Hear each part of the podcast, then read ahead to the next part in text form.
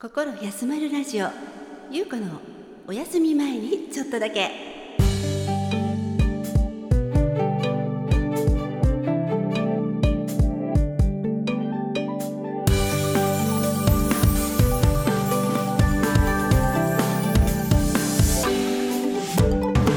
今日もあなたのリラックスタイムにちょっとだけお邪魔させてください。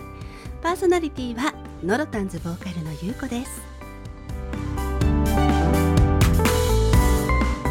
まるであなたが私のお部屋に遊びに来てくれたようなリラックスした時間を一緒に過ごしたいをコンセプトに心が少し温まるような話題や素敵な音楽などをご紹介させていただく番組です。お休み前のちょっとのお時間私と一緒に心休まる時間を過ごしていただけませんか？そして新たな気持ちで明日へ GO を目指して元気が出るようなおしゃべりをしていきたいと思います。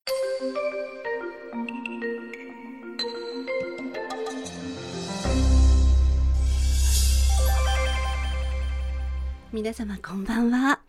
真夏。私の大好きな季節がやってきました。え実は寒いのよりもですね暑いのが好きなんですよね。もちろん限度はありますけれどもね。さて東京2020オリンピック。皆様ご覧になっていらっしゃるでしょうか？連日熱い戦いに元気をもらっている私です。まだまだ続く大熱戦に目が離せないなといった感じがしますよね。実は私33年ぶりのオリンピック出場となった男子ハンドボールの観戦チケットが当選していてえ今動画投稿サイト TikTok でブレイク中のレミタンこと土井レミー・アンリキャプテン率いるですね。日本チームを家族で応援するのをずっと楽しみにしていたんですよね。私の父も元ハンドボールのインターハイ出場経験のある選手だったりして我が家は小さい頃からハンドボールとっても親しみがあるスポーツなんです。しかしながらご存知の通りほぼ無観客試合となりましてとっても残念だったんですけれどもなんと日本ハンドボール協会の粋な計らいに今とっても感激しているところなんです。実はこの春に行われるプレーオフにハンドボールのオリンピックチケットを持っていた方を全員無料でご招待してくださるということが決まったそうです。これにはもう嬉しくてですねありがたくって本当に楽しみにしております。とはいえまだ気温の高い日が続いておりますので水分と一休みを忘れずに元気で乗り切っていきましょう。またですね突然ですがインフォメーションです。ゆうこの夏のイベントのお知らせです。やっとそんなご案内ができることとなりましてとっても嬉しいんですけれども久しぶりのイベントなんですよね。もしかしたら皆様とお会いできるのかな？そんなチャンスもあったらいいななんて想像しています。でも今回は音楽ではなくて趣味のタヒチアンダンスのイベントのご案内です。来たる8月29日日曜日タヒチアンのダンスイベントオリジャパンダンスダンスがありましてゆうこ参加いたします。横浜市が協賛のいくつかのダンスチームが一堂に会する賑やかなイベントとなる予定です。今のところはですね開催の運びとなっております。私の所属するダンスチームもそのイベントに参加することが決定しています。今年一番夏らしいイベントになる予感がしてるんですよね。開催場所はと言いますと神奈川県横浜市の館内ホールの小ホールとなります。私優子の所属するチームはプロダンサー雅子先生率いるオリアイヤタヒチという名前で当日15時15分頃から約20分の枠で踊らせていただく予定です。当日は入場無料でお越しいただけますので感染対策にご留意いただきながらぜひ足をお運びいただければと思います。横浜にタヒチの風が吹く南国ムードいっぱいのイベントになること間違いなしです。番組概要欄にイベントの URL を貼らせていただきたいと思います。よかったらぜひチェックしてみてくださいね。さて本日の心休まるラジオのメニューです。この後すぐ心休まる今日の一曲。そして心休まるラジオドラマエピソード2をお届けします。今回も剣局長に出演いただきまして素敵なドラマになりそうな予感です。どうぞお楽しみになさってください。今夜も最後までご一緒できたら嬉しいです。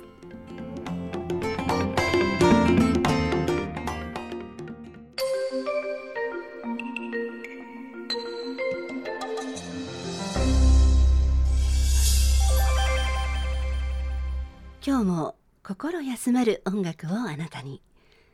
心休まる今日の一曲。さて本日の曲は今回お届けするラジオドラマエピソード2の誕生のきっかけとなったインスピレーションを与えてくれた悲しいラブソング。そして僕は途方に暮れる大沢義行の名曲をピックアップしたいと思います。今月はノロタンズこの曲を YouTube にて投稿させていただいております。ノロタンズよっちゃんによるピアノアレンジでお送りしておりますのでぜひご覧ください。番組概要欄にバナーを貼らせていただきました。ということで今回取り上げさせていただきましたこの曲は1984年の楽曲となりまして時代は超バブルという背景がある曲となります。経済的には右肩上がりで人々が活気にあふれていて一般の人々もリムジンをチャーターして特別な日を過ごすということが叶っていたあの頃が主人公の住まう舞台となります私にもですねかすかに記憶があるんですけれども例えばですね豪華なホテルを毎年会社が借り切って芸能人をお呼びしたりしてパーティーをしてその後はそのホテルに泊まって盛り上がるというような時代だったんですよね。もちろん社員はお金を一切払わずにという時代ですね。横浜ですと出来たてのインターコンチネンタルホテルをですね丸ごと借り切って最上階の社長のお部屋にみんなで押しかけたりあそこ確かあのお風呂が全部鏡鏡鏡ガラスですね。ガラス張りのすごく見通しのいいとこだったりしてそんなことをしてみんなで遊んでいたのを思い出します。うん。そして深夜まで働いて毎日のようにタクシー券で帰ったりなどね。そういった感じのイケイケな感じで生きていたような気がします。今ではちょっと考えられないですけれどもね。さてそんな時代を背景に持つこの曲なんですけれども大沢義行さんがハスキーボイスで歌う最高にドラマティックな失恋ソングです。華やかな時を共に過ごした彼女が突然自分の前から出て行ってしまう。そんな場面を色鮮やかに描いています。まず演奏はと言いますと当時有名だった外国人アーティストに来日してもらっての豪華なものだったみたいなんですよね。例えばプログレッシブロックの殿堂であるバンドキング・クリムゾンの元ギタリスト、これエイドリアン・ブリューとかですねそしてホールオーツで活躍していた G.E. スミスなども参加しているらしいんですよね。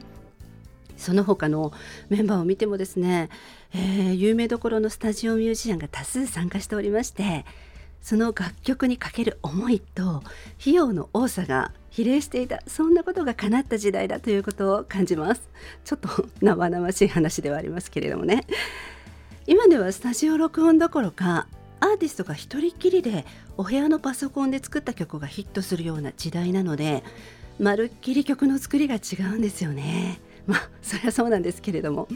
そんな面からも貴重なバンドメンたちのセッションも楽しめる楽曲となっています。とってもいい感じに力が抜けた演奏なんですよね。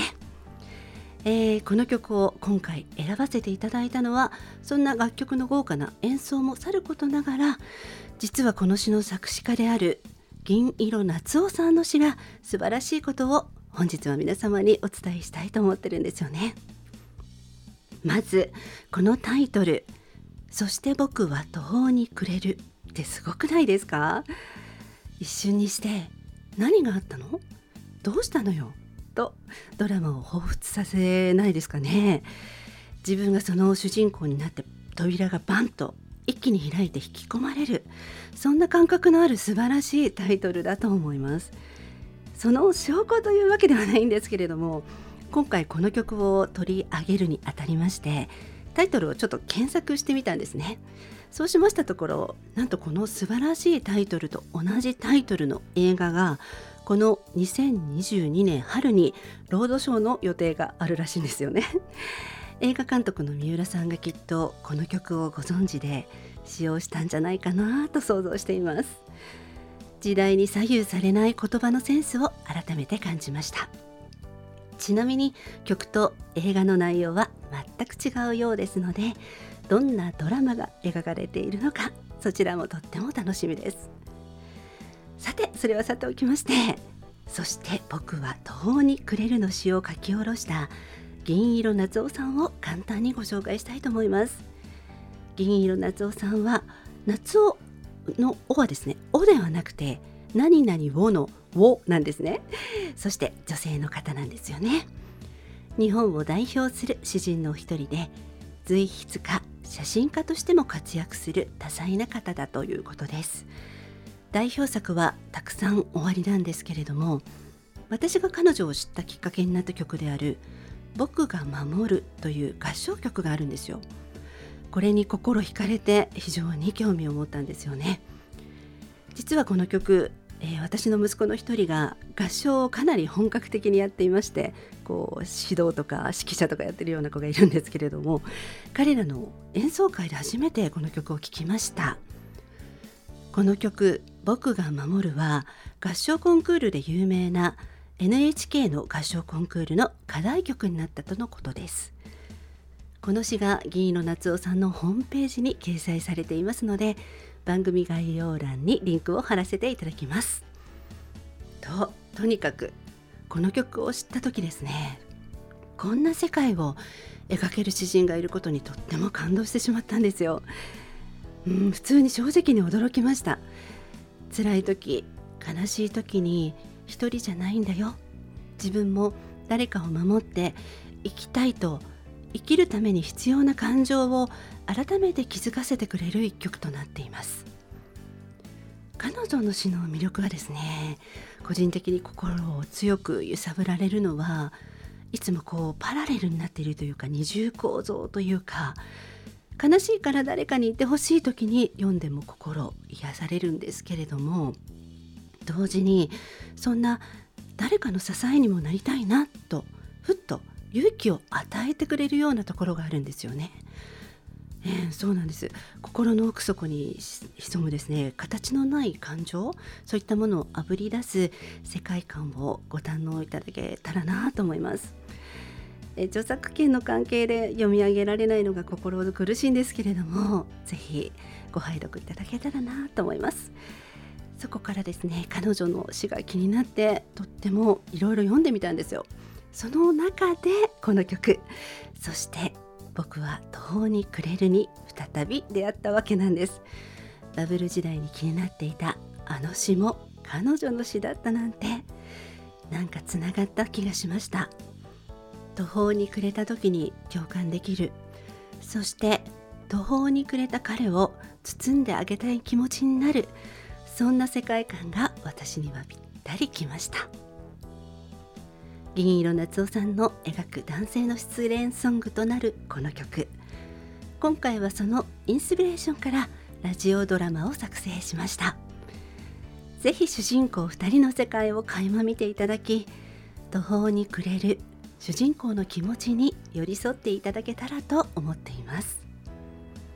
そして僕は途方に暮れる大沢義行番組概要欄にミュージックビデオのバナーも貼らせていただきます。Spotify、iTunes、Amazon Music などでも検索できます。以上心休まる今日の一曲でした。続いていよいよラジオドラマです。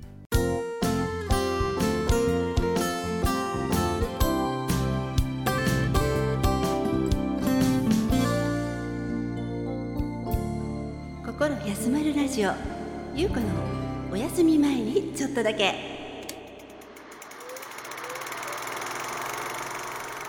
心休まるラジオドラマ。そして僕はエピソード2そして僕は途方に暮れる。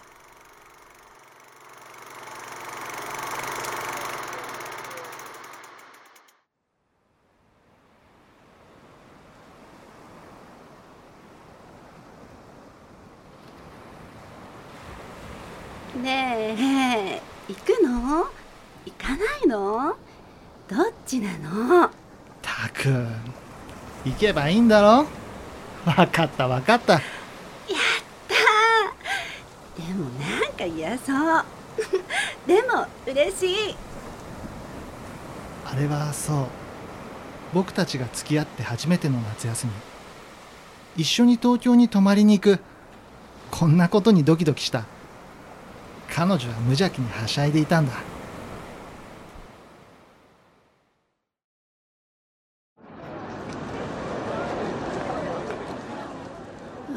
あこんなに人がいっぱいでびっくりする。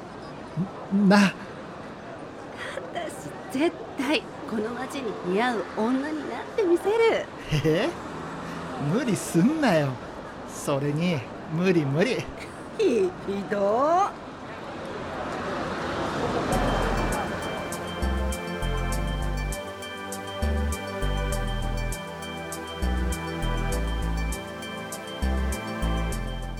僕らは大学生になると一緒に上京して同棲を始めた。バイト三昧。たまには喧嘩もしたけどずっと彼女といることが嬉しくて楽しくて彼女の誕生日にはリムジンをチャーターしてハイウェイで横浜のレストランまで。だいぶ背伸びしてでも彼女を喜ばせたかったんだ。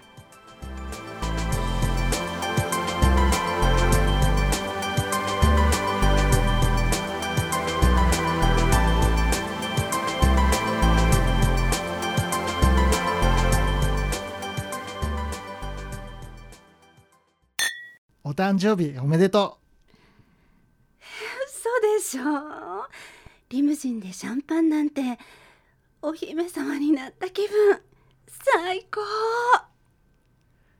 はしゃぐ彼女がとてつもなく可愛くて僕はこれが永遠に続くと信じてたんだ。あの時までは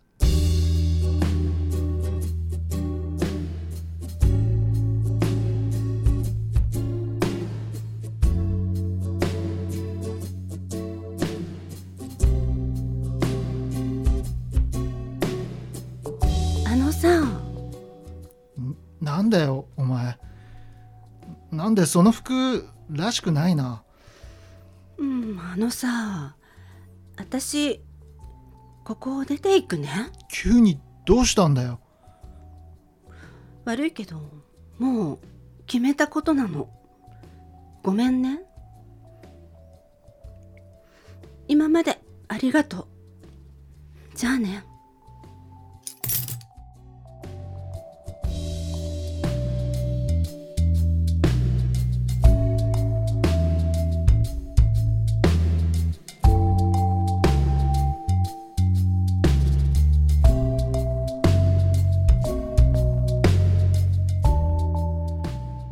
僕はこの時髪の毛を一つにまとめて身支度をしている彼女に何も言うことができなかったんだ。変に眩しい彼女をじっと見つめていた。引き止めるなんてそんな余裕すらない僕のこと。きっと彼女は分かっていたんじゃないかな。君が決めたことなんだから。きっときっと間違ってないんだ。そう僕は何度も心の中で叫んでいた。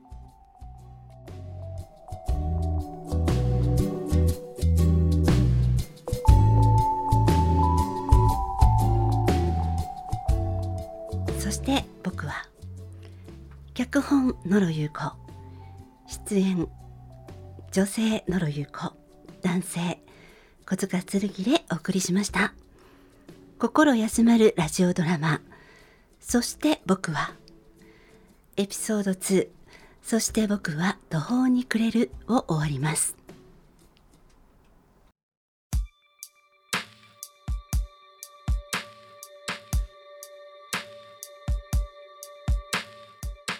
心休まるラジオ。